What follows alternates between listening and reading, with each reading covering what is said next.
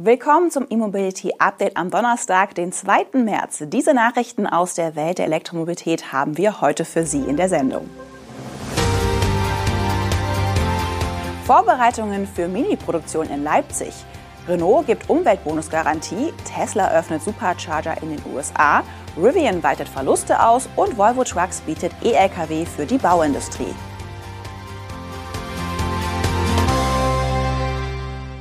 Ende dieses Jahres soll im BMW-Werk in Leipzig der elektrische Mini Countryman vom Band laufen. Nach Angaben des Autoherstellers laufen die Vorbereitungen dort auf Hochtouren. Hinzu kommt noch der laufende Ausbau der Komponentenproduktion.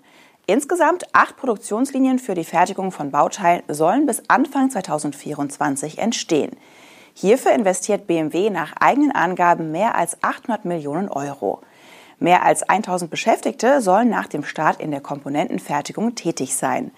Diese Bauteile werden dann auch in den vollelektrischen Mini Countryman eingebaut, der zusammen mit seinen Verbrennerpendants ab Ende des Jahres in Leipzig montiert werden soll. Das Mini Crossover wird gemeinsam mit den BMW-Baureihen 1er, 2er Grand Coupé und 2er Active Tourer vom Band laufen.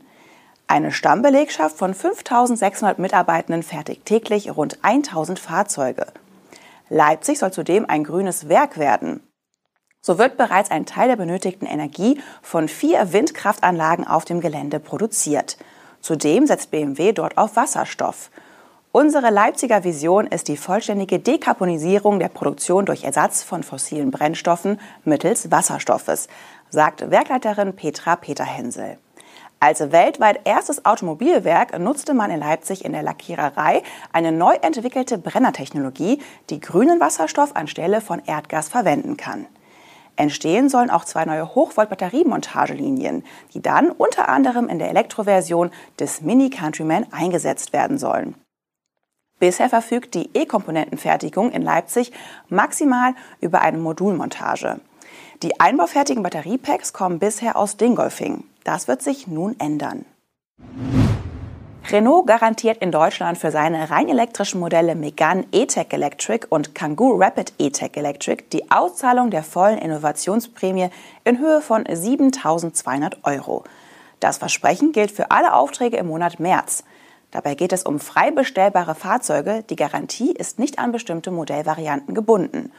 Und sie gilt auch dann, wenn sich die Auslieferung ungeplant verspätet und dadurch eine Barverförderung in aktueller Höhe nicht mehr möglich ist. Mit der Aktion reagiert Renault nach eigenen Angaben auf die stufenweise Anpassung der Förderrichtlinie. Diese sieht für 2024 oder wenn das Budget in Höhe von 2,5 Milliarden Euro ausgeschöpft ist, eine nochmals reduzierte Prämie vor. In diesem Fall zahlen die auslieferenden Renault-Partner nachträglich den Differenzbetrag zwischen der Innovationsprämie 2023 und dem geplanten Umweltbonus 2024 aus. Relevant wird die nun ausgesprochene Umweltbonusgarantie auch für Gewerbekunden, denn hier sind bekanntlich ab dem 1. September 2023 keine Anträge mehr möglich. Und nach wie vor gilt, für den Umweltbonusantrag beim BAFA ist nicht die Bestellung maßgeblich, sondern das Auto muss bereits ausgeliefert und zugelassen sein. Tesla hat sein Supercharger-Netzwerk in den USA nun offiziell auch für Fremdmarken geöffnet. Über sogenannte Magic Docks können alle CCS-fähigen Elektroautos an ausgewählten Säulen laden. Ein Video zeigt, wie es geht. Zunächst müssen sich Fahrer die Tesla-App herunterladen und eine Kreditkarte hinterlegen. In der App sind Stationen und entsprechende Säulen mit dem CCS-Adapter klar gekennzeichnet. Die Säule muss in der App ausgewählt und so freigeschaltet werden. Tesla weist darauf hin, dass es bis zu zwei Minuten dauern kann, bis das Laden am Magic Dock losgeht. US-Medien mutmaßen, dass es an der Kommunikation zwischen Säule und Auto liegt. Bei Tesla-Fahrzeugen kommunizieren diese direkt miteinander. Für andere Fahrzeuge muss der Umweg über die App genommen werden. Tesla hatte angefangen, seine Supercharger mit CCS-Adaptern auszustatten, nachdem der Schnellladestandard zur Bedingung für die Förderfähigkeit der Säulen in den USA wurde. Laut der US-Regierung werde Tesla bis Ende 2024 mindestens 7500 seiner Supercharger und Destination Charger für alle Elektrofahrzeuge verfügbar machen. Darunter sind mindestens 3500 Supercharger mit 250 Kilowatt Leistung. Tesla will sein Supercharger-Netz in den USA bis Ende 2024 mehr als verdoppeln. Das kann nun auch mit Fördermitteln aus Washington geschehen. Dabei wird auch bekannt, dass Tesla an einer überarbeiteten Version des Model Y arbeitet. Es soll unter dem Codenamen Uniper entwickelt werden und im Oktober 2024 in Produktion gehen. Wie Reuters unter Berufung auf drei in die Pläne eingeweihte Personen berichtet, sind zum einen optische Änderungen außen wie innen und zum anderen an der Leistung des Antriebsstrangs geplant. Doch dabei geht es dem Vernehmen nach nicht um für derartige Facelifts auf üblichen Argumente, wie etwa eine optische Auffrischung und etwas mehr Leistung. Laut dem Bericht soll bei Tesla der Schwerpunkt auf der Produktionseffizienz liegen. Sprich, das Model Y Uniper soll wohl einfacher und günstiger zu bauen sein als die aktuelle Variante. Offenbar hat Tesla seine Zulieferer bereits um separate Angebote für die überarbeitete Komponenten gebeten. Das US-Startup Rivian hat seinen Geschäftsbericht für das vierte Quartal und das Gesamtjahr 2022 vorgelegt. Die Umsätze steigen zwar mit den Auslieferungen der Fahrzeuge, da die Skalierung der Produktion aber teuer ist, sind auch die Verluste weiter in die Höhe geschnellt. Die Umsätze im vierten Quartal beliefen sich auf 663 Millionen US-Dollar. Im Gesamtjahr 2022 waren es 1,66 Milliarden Dollar. Unterm Strich stand in den letzten drei Monaten des Jahres ein Nettoverlust in Höhe von 1,72 Milliarden Dollar.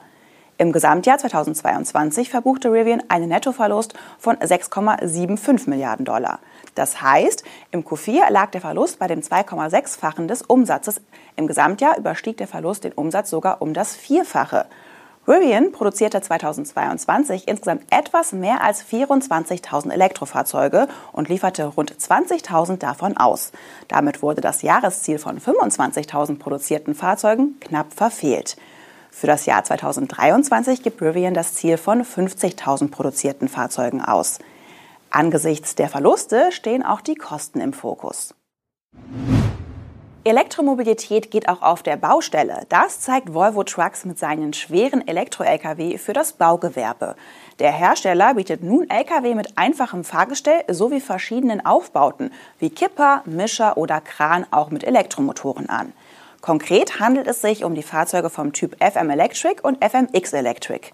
Der FM ist ein schwerer Lkw für mehrere Anwendungen, während der FMX von Anfang an als Fahrzeug für die Baubranche ausgelegt ist.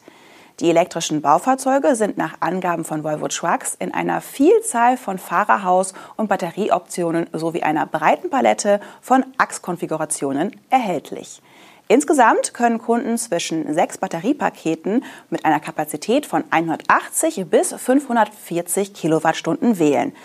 Was die Batteriekapazität betrifft, so kann der Lkw so konfiguriert werden, dass er dem tatsächlichen Einsatz und der Route entspricht.